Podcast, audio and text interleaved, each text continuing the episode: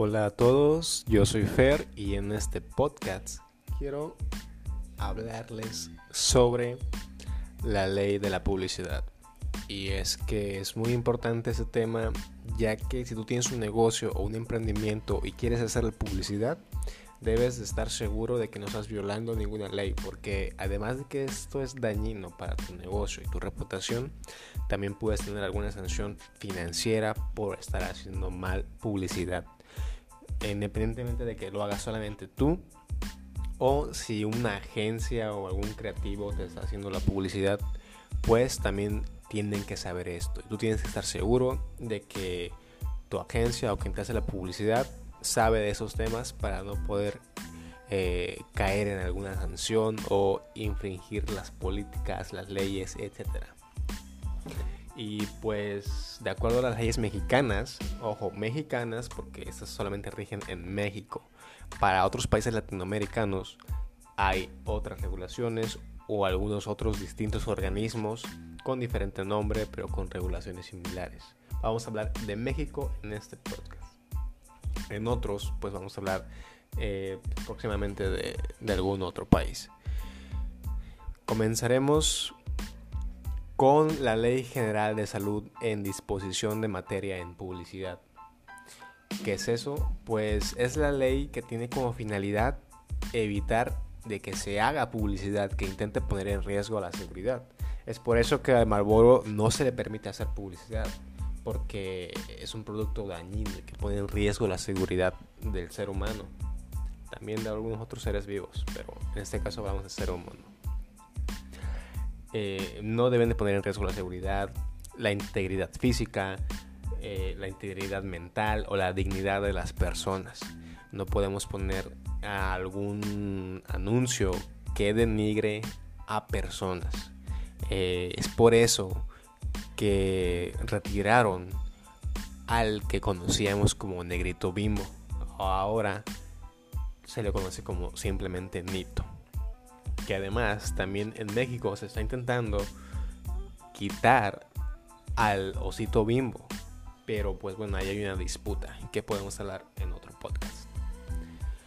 Bien, esta ley establece que en los anuncios que se difundan por televisión, las leyendas escritas deberán tener una duración mínima equivalente a la cuarta parte de la duración total del anuncio.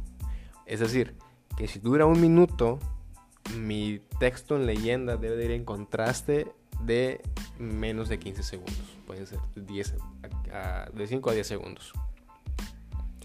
Debe de estar en letra legible. Se debe de leer, se debe de comprender. No se debe de tratar de engañar o ocultar algo. Siempre tienes que ser claros. Además determina que las leyes auditivas deberán de pronunciarse en el mismo ritmo y volumen que el anuncio en términos claros y comprensibles. Es decir, no debe de haber una variación de, sonido, una variación auditiva. No puedes estar hablando ahorita así eh, como si nada y después llegas con un entusiasmo porque ahí se puede interpretar de diferente manera. Y en este caso como es de salud, es algo médico que se pone en riesgo la vida humana, hay eh, restricciones más claras. Y por último destaca que no se debe de hacer comparaciones entre productos cuyos ingredientes sean diferentes, eh, porque puede generar riesgos o daños a la salud e inclusive la gente se puede confundir. Entonces evita por favor hacer comparaciones entre algún otro producto competidor y enfócate mejor en tu producto y en lo que hace bien y en cómo ayudas a las demás personas. Bueno, en este podcast eh, de menos de 5 minutos quise compartir contigo un poco más de la ley en publicidad. ¿Para qué? Para que hagas buena publicidad, publicidad efectiva. Y para que no estés dañando tu propia marca, dañando al mercado, dañando al marketing publicidad o dañando tu financiamiento por alguna multa. Espero que esto te esté sirviendo. Si te está gustando este contenido, te invito a que me escuches, a que sigas las redes sociales y nos vemos en un próximo capítulo. Que tengas un excelente día, sigue cumpliendo tus metas para que alcances el éxito que quieres y nos vemos en otro episodio. Te invito a que me sigas escuchando.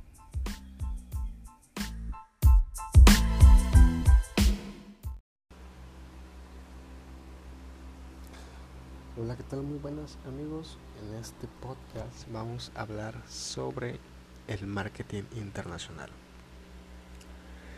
El marketing internacional eh, está compuesto por la mezcla de mercadotecnia internacional, que viene siendo producto internacional, precio internacional, promoción internacional, plaza internacional.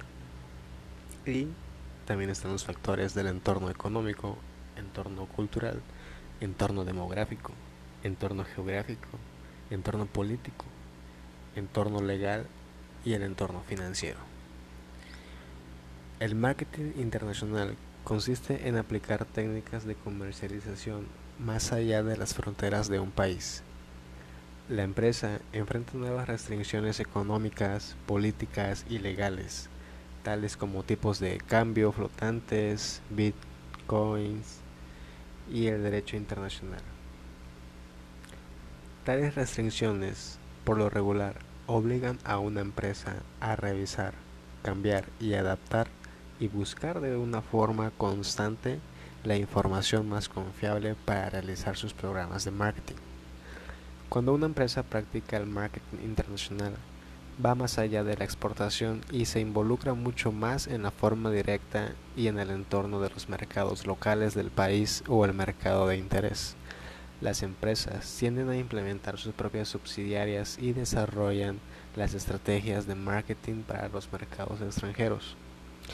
Por tal razón, un reto importante para la etapa de marketing internacional es que una empresa comprenda diferentes entornos como la cultura, la economía, la política, las leyes, etc. Para poder lograr el éxito esperado, al igual que el marketing doméstico, el marketing internacional debe considerar las cuatro Ps internacionales, además de los factores incontrolables tales como economía, cultura, demografía, geografía, ley, finanzas y política, pero de los países extranjeros. Hola a todos, mi nombre es Fernando Morales Bautista y en este episodio vamos a hablar un poco acerca del marketing internacional. Pero para eso primero vamos a comprender y a diferenciar sobre lo que es comercio internacional y marketing internacional, que son dos cosas muy diferentes que hay que comprender para poder continuar. Bueno, pues el comercio internacional son las importaciones y las exportaciones. Son auxiliadas por la comercialización y la comunicación. Los esfuerzos, o mejor dicho todo el esfuerzo, por ofrecer productos con la mejor calidad y precio para situarlos en los mercados extranjeros repercute de manera favorable en las ventas dentro del país exportador y bueno pues como consecuencia en la balanza comercial eh, eso se refleja en las importaciones y las exportaciones. Algunas cosas que necesitas saber para realizar comercio internacional es que hay una administración de las exportaciones. Hay eh, restricciones cuantitativas y hay restricciones cualitativas. También hay cierta documentación que hay que entregar como factura comercial, listas de empaque o packing list, eh, la letra de embarque o conocimiento del embarque, esto también es conocido como Bill of Lading, eh, entre otros documentos que posiblemente también te puedan pedir, eh, puede ser el certificado de origen, licencias de importación y exportación, póliza de seguro, certificado de la inspección sanitaria y de salud, eh, declaraciones de exportación, entre otras cosas. Ahora, el marketing internacional. Aquí parte otro punto fundamental que es diferente al anterior. El marketing internacional es el desempeño de la actividad de negocios diseñada para planear el precio de venta y la promoción de los productos y servicios de la empresa frente a los consumidores o usuarios en más de un país por medio de canales de distribución apropiados con el fin de obtener una utilidad. eh, cabe mencionar que la tarea de los mercadólogos internacionales es un poco más complicada que la de los locales o domésticos, debido a que los primeros requieren tratar con dos niveles de incertidumbre de variables no controlables como mínimo y un nivel son las variables del mercado doméstico y el otro son las variables del mercado extranjero. La incertidumbre se presenta en todos los entornos de negocio a causa de factores no controlables, sin embargo cada país cuenta con ese tipo de factores. Entonces entendamos que el marketing internacional es el desempeño de la actividad de negocio que se diseña y se planifica para planear el precio de venta, la promoción de los productos en el otro país.